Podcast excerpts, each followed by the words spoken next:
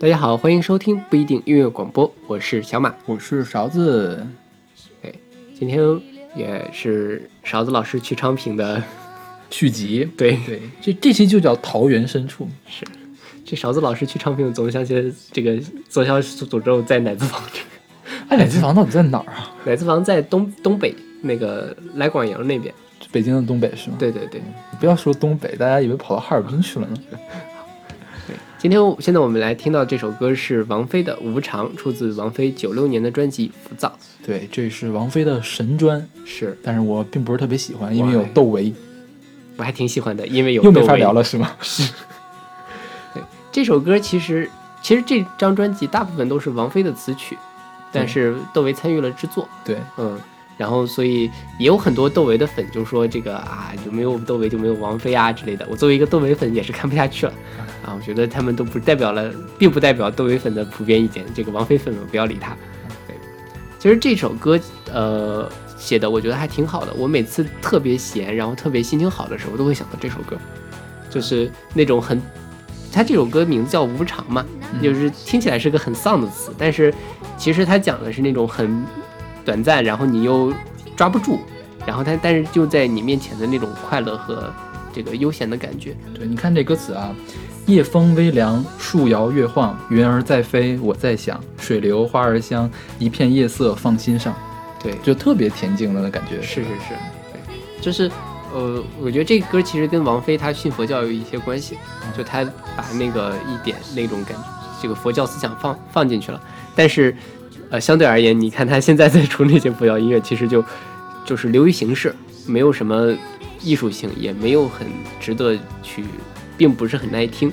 对对，所以觉得那个时候，这个时候的王菲我还是挺喜欢的。无论说她是呃跟窦唯参与或者怎么样，但那种状态是我很喜欢。包括这张专辑有一些其他歌，野三坡啊，就是因为因为他这本专辑没有野三坡，所以我一直觉得无常这歌是在野三坡写的。哦，就是我就特别像野三坡的那个景色，对，是有点？对，所以野三坡你去过吗？我没去过，但我去过十渡，应该差不多吧？嗯，十渡好无聊啊，那个地方。嗯，要天气好的时候去，嗯，没有雾霾的时候去。我们那年去的时候，北京市内的污染指数是个位数，嗯，所以那边的天就特别特别好看。好吧，那我可能是我对这个寄情山水本身就没有什么兴趣了。好，那我们来听这首王菲的《无常》。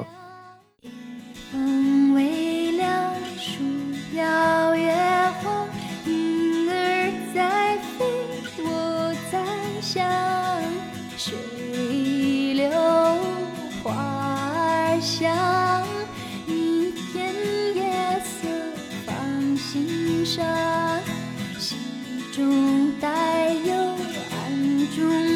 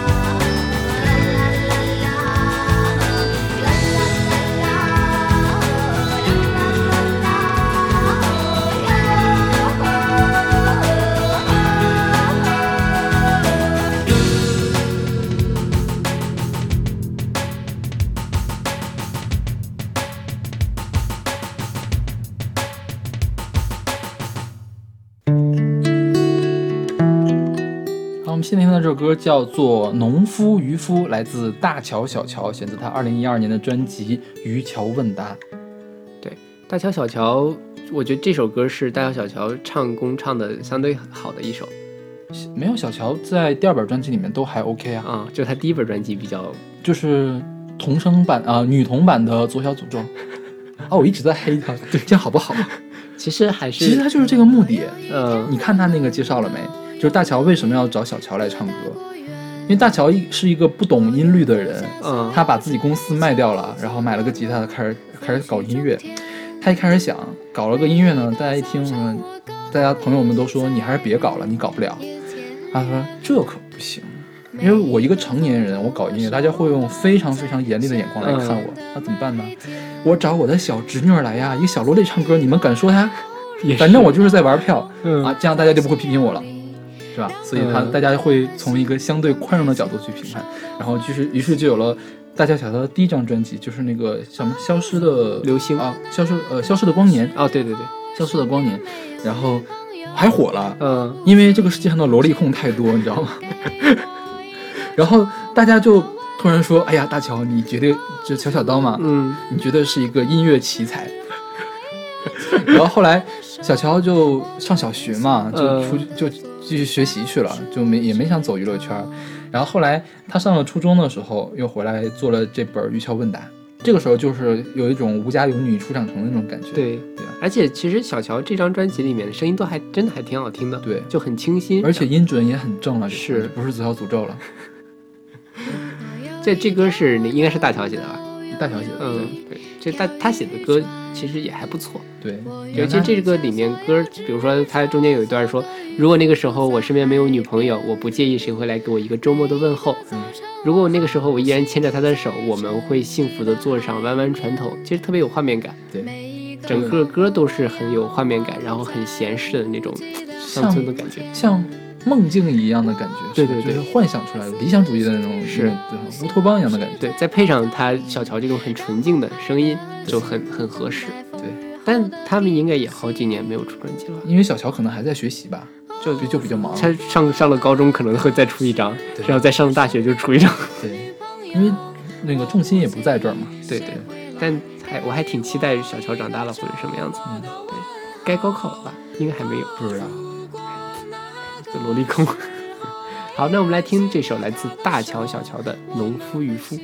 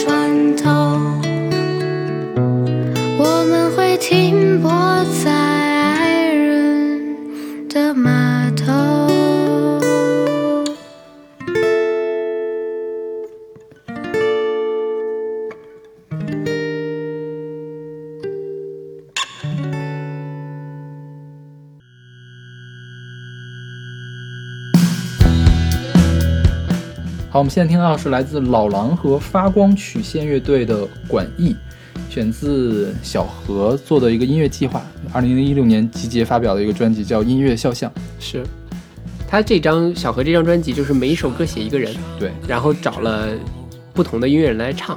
对，这张他他发起这个是因为他在几年之前就做这个计划，嗯他每个月挑一天去跟一个人共度一天，然后呢回来写歌。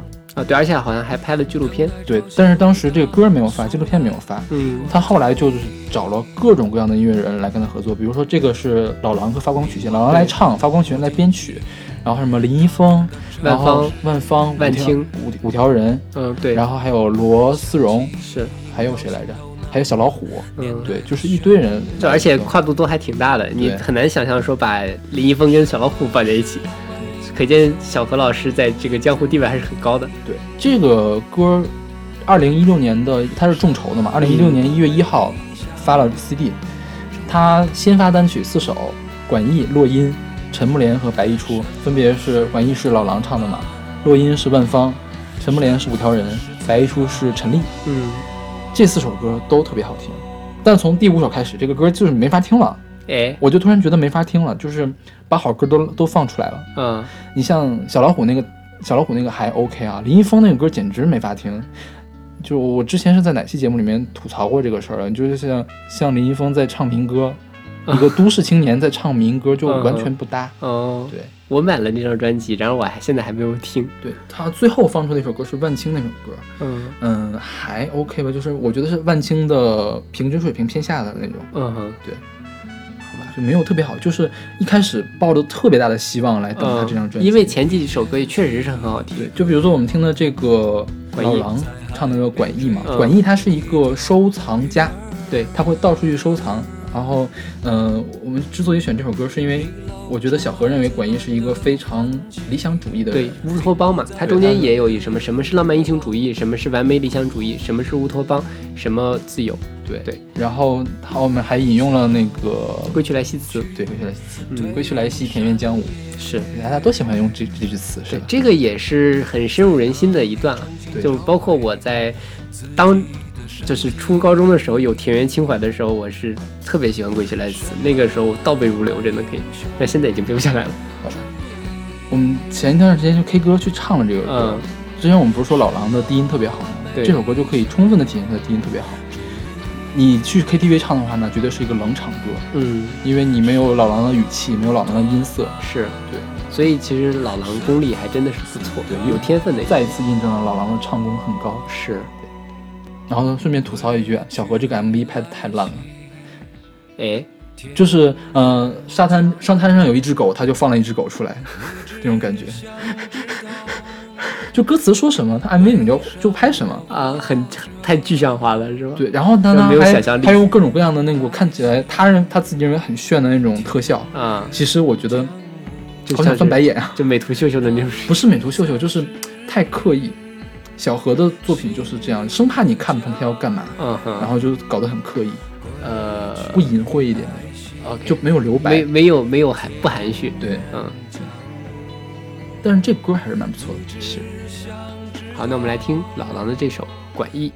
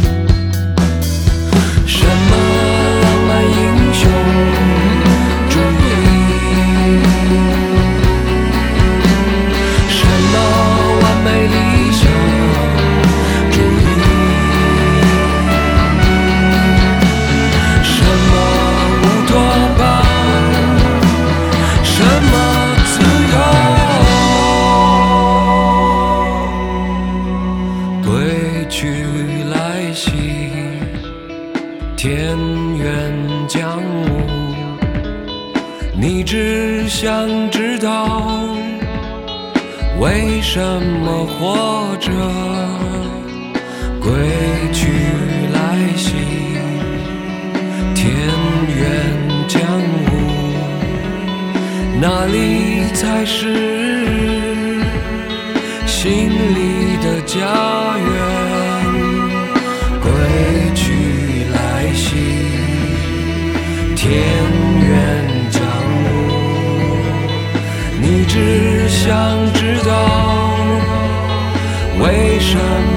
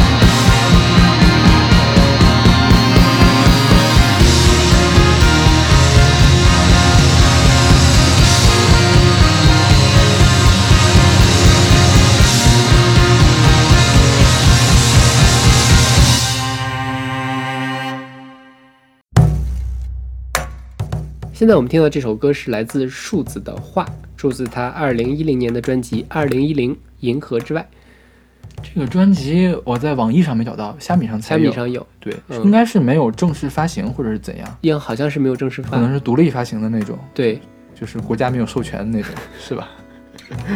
呃，树子我只听到这首歌是因为他前段时间上了中国好歌曲，对，他就唱的这首歌是吧？是，真的是唱的很好，然后也是四传，然后你猜他最后选了谁？选谁？就是一共四个人嘛，那个刘欢、范晓萱、他选了羽泉吗和羽泉，对，我也不知道怎么想的。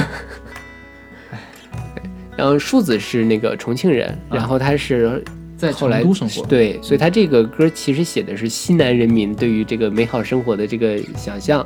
红窗台轻轻叹，雨打六月，雨打六月芭蕉扇，蓝雨伞白布帆，江里船。对，其实就这么一句词一直在唱。对，嗯，但其实他写的，他这个题目叫画嘛，他写的也是很有画面感，嗯包括他在好歌曲里面讲着讲着，其实他也是在勾勒一幅画面。嗯，所以，呃，大家听这首歌的时候，其实也可以闭上眼睛，去跟着他的那个思维，去往你这个你自己的美好生活里面加一些元素，看能不能把它勾勒出来什么样子。所以说好歌曲还是做了挺大的贡献的。对对对，我觉得好歌曲真的是一个很良心的节目，但是毕竟受众面还是稍微小一点，关注度没有像《中国好声音》那么高，大家可能还是更喜欢大嗓门啊，或者是怎么样那种歌，那没办法，就是大家的音乐接受度可能就到那儿，但是聊聊胜于无嘛，但是对对对，是还是能让至少能让我们这些稍微还算比较喜欢音乐的人，能发现更多的好的作品，对，然后了解一下他们背后的这些呃心酸的故事。对嗯，哎说顺便说一下，这个树子是信佛的，哎，对，所以信佛的人也可以写出很好的歌喽。所以你你你想干嘛？你要引战吗？没有啊，你快向所有信佛的听众们道歉。哦，虽然我是个无神论者，但是就我我还是挺什么的，我对佛教文化还是挺感兴趣的。嗯，真的真的，我们改改天做一期佛教音乐的主题吧。这个是可以的，我觉得这个还挺好，挺好选歌的。啊，不是不是，挺好选歌的，有挺多歌可以选的。不好意思，说漏嘴了。好吧，那我们来听这首数字的话。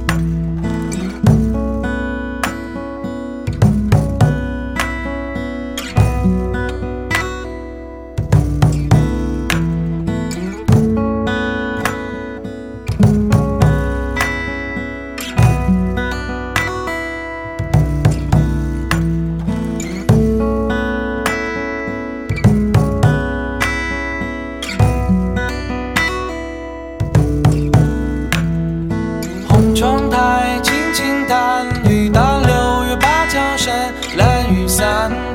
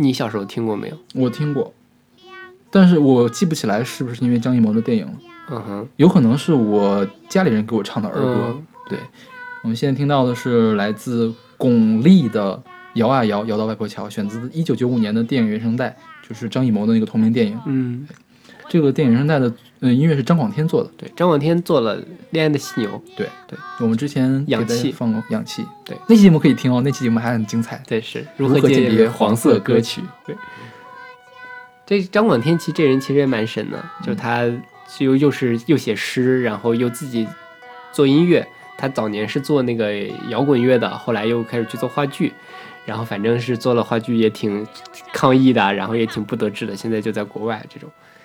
就这个电影你看过吗？没有，没有，我也没看过。嗯，但是我我当时听到这个，我觉得特别像我奶奶小的时候，就是我小的时候我奶奶家那种感觉，嗯哼，真是一个小村子，然后所有的人之间都认识。嗯，对小，但是可能跟这个电影不一样啊，这个电影好像是讲的一个封封建的一个故事，对对对大家都死了，最后。是是是，对。挺惨一个事儿。我今天看了剧情梗概，然对。后老上海的故事，对。嗯，好吧，这歌很短，我们来听这个来自巩俐的《摇啊摇，摇到外婆桥》。摇啊摇到外婆桥，外婆夸我好宝宝，又会哭又会笑，两只黄狗会抬脚。摇啊摇到外婆桥，桥上喜鹊喳喳叫。你也会唱这个歌啊？小时候，我外婆教我的。红裤子，花棉袄，外婆送我上花轿，摇啊摇到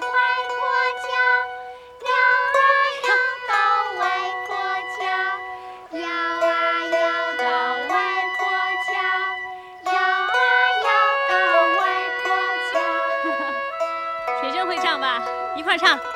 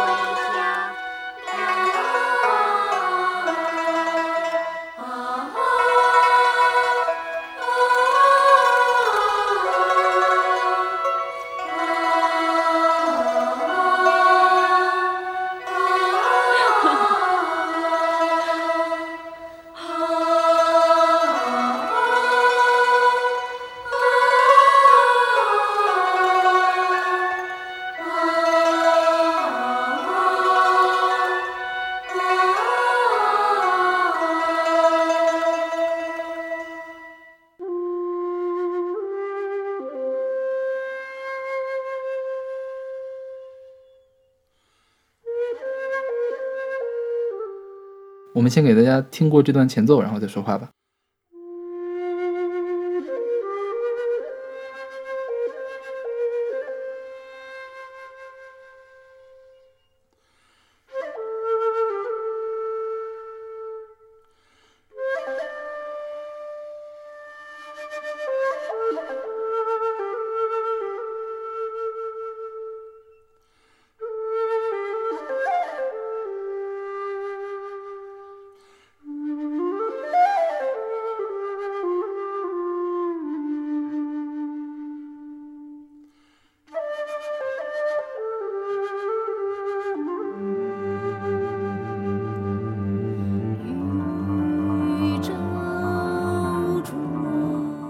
我们现在听到这首歌是来自龚琳娜的《桃源行》，选自她二零一五年的专辑《唐宋东西》。对龚琳娜其实还是一个，就是龚琳娜跟老罗合作做了非常多跟古诗有关的音乐。对，《这首歌的歌词是来自王维的一首，桃源行》。对，其实就是讲那个《桃花源记》的故事。对对。然后他这个之前龚琳娜不是咱咱俩不是参加了一次那个龚琳娜活动嘛？对。然后后来我前段时间还去看了一场龚琳娜的音乐会。嗯。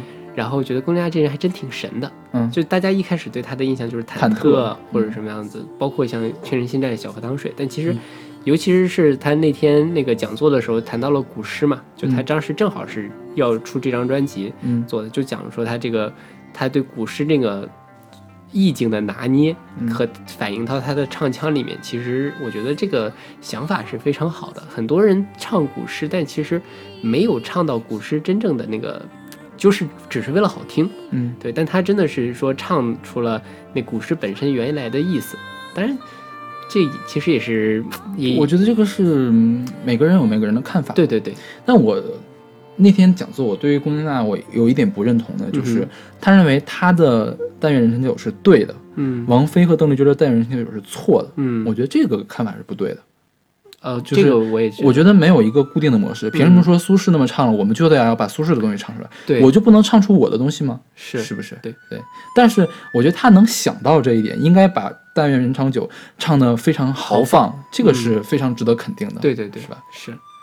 而且我觉得他也是国内少数在不遗余力的推广这个古诗词文化的一个一个公众人物，是，而且是有一定影响力的公众人物。对对，而且其实他因为当时那个这个活动讲座嘛，其实就是是清华音协办的，其实我们也帮了帮忙。对，觉得龚琳娜这个人的个人魅力还是很强的，是是吧？当然，他经纪人确实也比较难搞，经纪人们都很难搞，好吗？也是，对，龚龚琳娜本身，呃。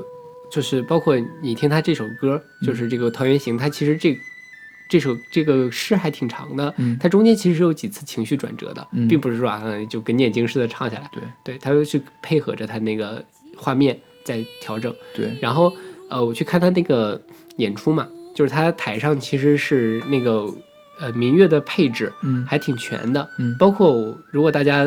当年忐忐忑火的时候，看过那个那个表情，对他瞪大眼睛的那个，他后面那些这个配器之类的都还挺挺全的。就是老罗在研究中国的民族乐器这件事情上也挺用心的。对，人家专门干这个的。是对，龚琳娜其实就是当时不就说嘛，说忐忑他为什么那么演绎，那么那么复杂？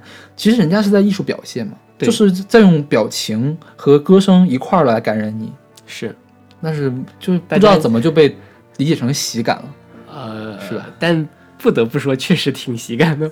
对，那歌就是一一要唱忐忑，整个场都沸腾了那种。对，我觉得龚琳娜还有一点就是，大家无论是恶搞她和或怎样，她不生气，她很开心。对，就是我觉得我的音乐被别人听到，这个就是好事。是，就你能去用心感受我我我我逗趣你这件事情，这也是一个好的事情。对，是吧？就在这点上讲，他也是有些歌手。一到一言不合就开始跳脚，对，然后就要么就很高冷，嗯、但就觉得龚琳娜这件事还挺接地气的，对，也反映出来她对她自己的艺术还挺自信的。对你像现在我们不是我们呀，就是娱乐圈嘛，嗯、总这个老师那个老师的，我觉得很多人担不上老师的这个名字，嗯、但是龚琳娜她确实像她，我们如果叫她龚老师的话，嗯，这个是她当之无愧的，对，担得起的。对，就是我们听她那个讲座嘛，我就觉得她是一个非常优秀的。那个报告报告者。对对他就是包括他循序渐进，一步一步把这个问题怎么引出来，对，然后包括跟那个同学互动对之类的，都还挺有趣的。对就是如果大家有兴趣的话，我觉得，嗯、因为龚琳娜在致力于做这种古诗词推广的这个事情嘛，她我估计她将来会在其他的大学继续开讲座。如果你能赶得上，我非常非常能推荐你去听一场她的现场的讲座，是，或者是去看一场她的演唱会。嗯，就是哎，我们那天就是在清华的一个教室里面，那个音响特别差，他几乎是在清唱，是，他可以保证所有的人都听到他的声音。对对，还是我觉得还是很感染人的。对对，而且功力也确实是够的。对，嗯，但是这个这张专辑不是要唐宋东西嘛，嗯不得不要吐槽一下他那个封面，啊，就是把龚龚琳娜弄成了一个三头身或者四头身那个，嗯，但是就特别像俄罗斯套娃那种感觉。好吧，我都没有仔细看他那个封对，面。反正还挺搞笑，大家可以去看一下这张专辑。对，龚琳娜其实早期还组过一个乐队，就跟老狼、嗯叫五行老罗哦，老罗老 老狼还行，老罗跟老罗组那个五行乐队。嗯其实那本专辑也非常神，我觉得大家可以找来听听。对，好，那我们来听这首来自龚琳娜的《桃源行》。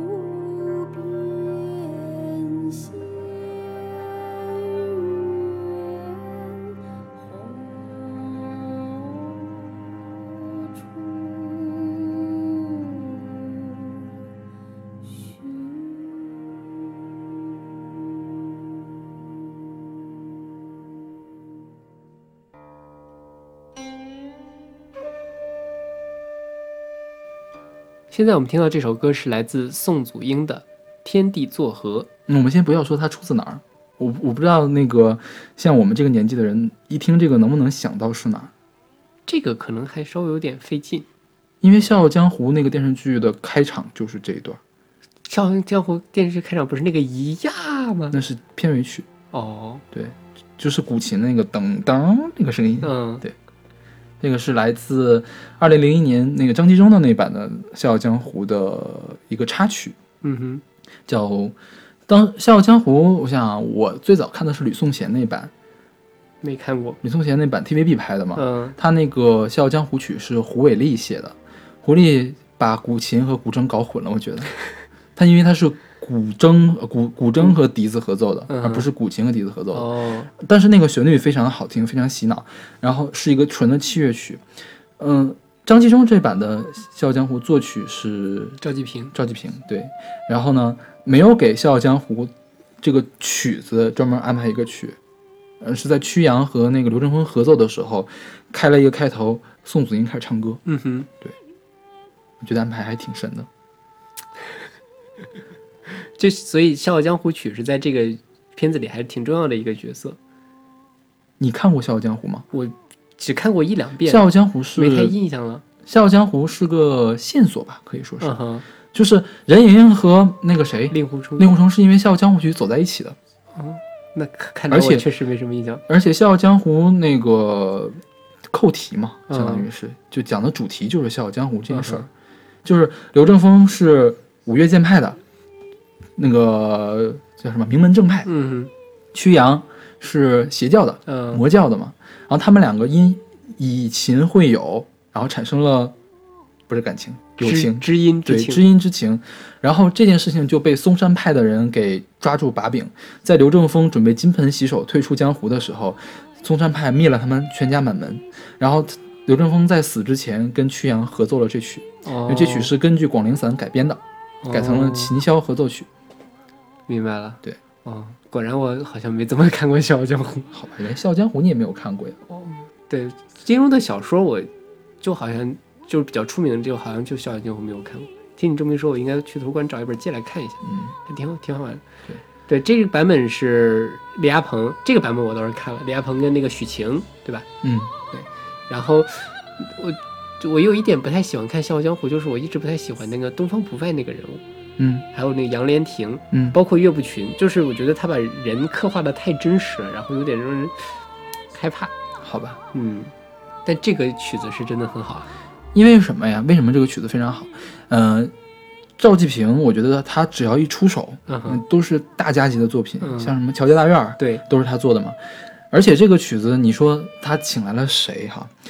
他唱主题曲的是刘欢和王菲，和王菲然后宋祖英，宋祖英是什么地位的人呀？对，少将呀，是是。吧？所以说阵容很强大，而且这个歌词是谁写的？歌词叫佚名，也是当时内地写歌词比较厉害的人，嗯哼，对。因为他配备配备很高，所以制作就很精良。确实是。对，这也算是张纪中武侠系列的经典了。张纪中其实挺多武侠系列都还蛮不错的，《还有什么《天龙八部》啊，天龙八部》哪个版？胡军，胡军，还有那个那个林志颖对啊，那个也不错。对然后还有那个靖哥哥，靖哥哥。对，那个也很不错。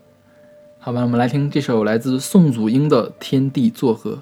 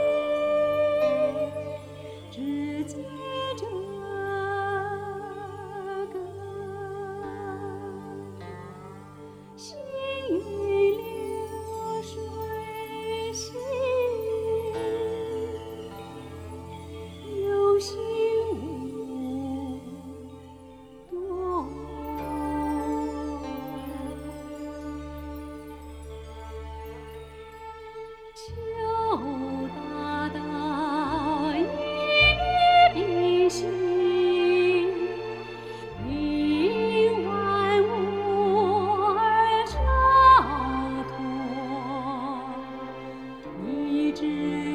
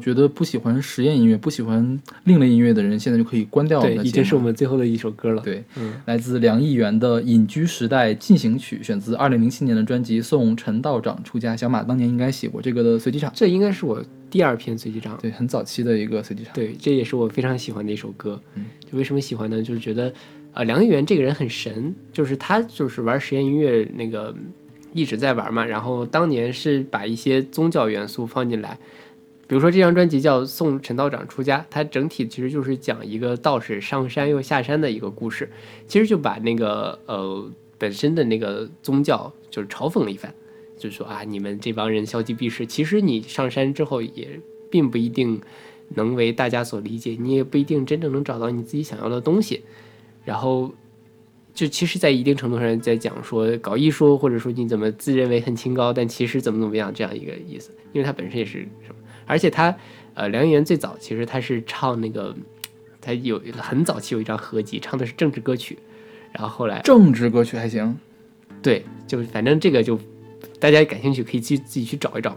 然后后来他就做这些，现在就开始玩白噪音了。嗯那个真的是有点听不懂啊。嗯然后这首歌比较有意思，就是他说是隐居时代进行曲嘛，其实他呃专辑从头到尾都在讲一个故事，这个故事就是说他上山，然后去隐居中间的一个，然后比较有意思，前面大家听到的都还挺正常的，中间突然间就开始插入了那个归去来兮似 的那个 采样，归归去来，对对对，就是呃扭秧歌的节奏，应该是、嗯是还蛮蛮好玩的，所以就这人还挺神的，我还挺喜欢的。嗯，对，而且梁玉莲还有什么？就是说他梁玉莲是武汉人，梁艺源是武汉人，然后他平时还做一点佛教音乐来挣钱。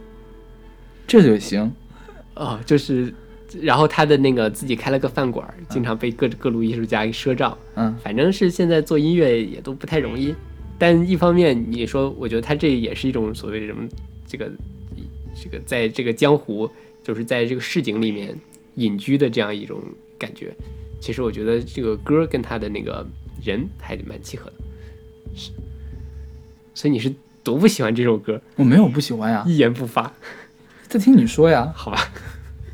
对，这首歌确实后后半段比较惊悚，大家如果受不了就可以不用听了。其实我很喜欢实验音乐，我觉得我听的实验音乐比你多，嗯我们并没有不喜欢。啊、就觉得听众们可能会不接受，是吧？对，嗯好，那我们今天为大家来分享了一下这个勺子老师在昌平的所见所得所想。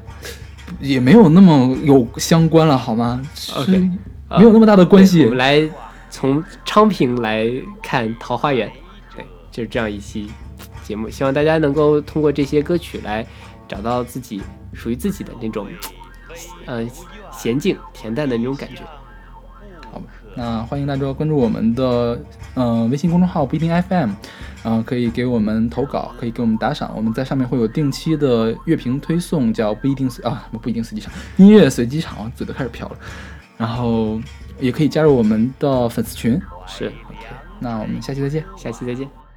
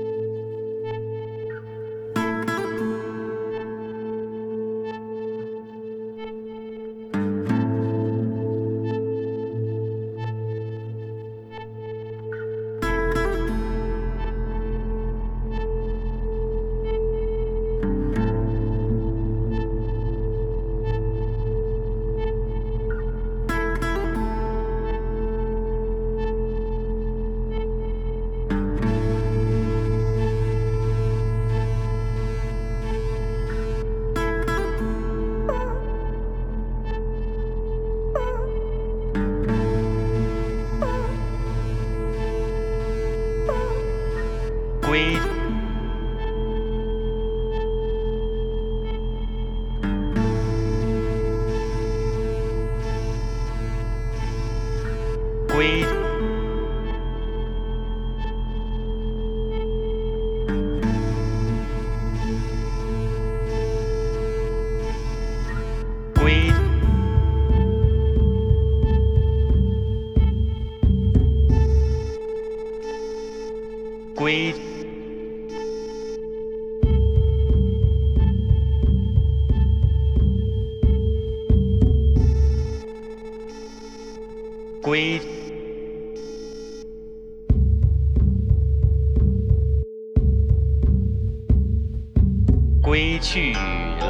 兮，田园将芜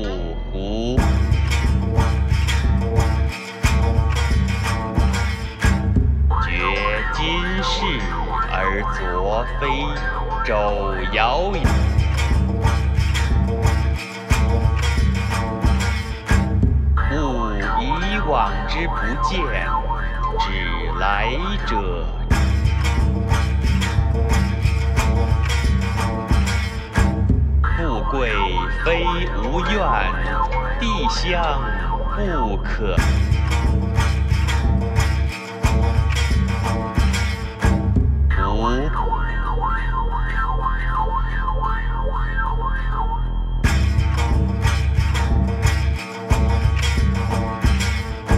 怀良辰以孤往，或执杖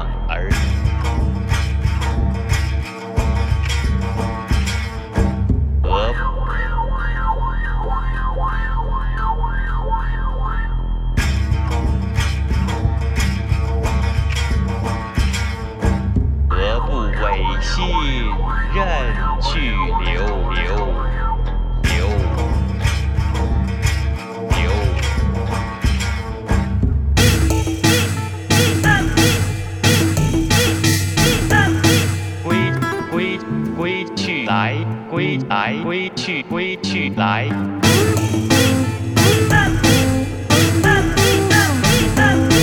来去来去来来去归来去归来。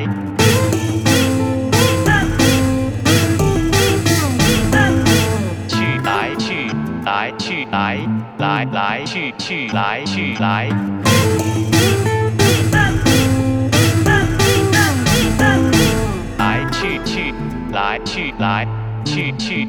来去来来。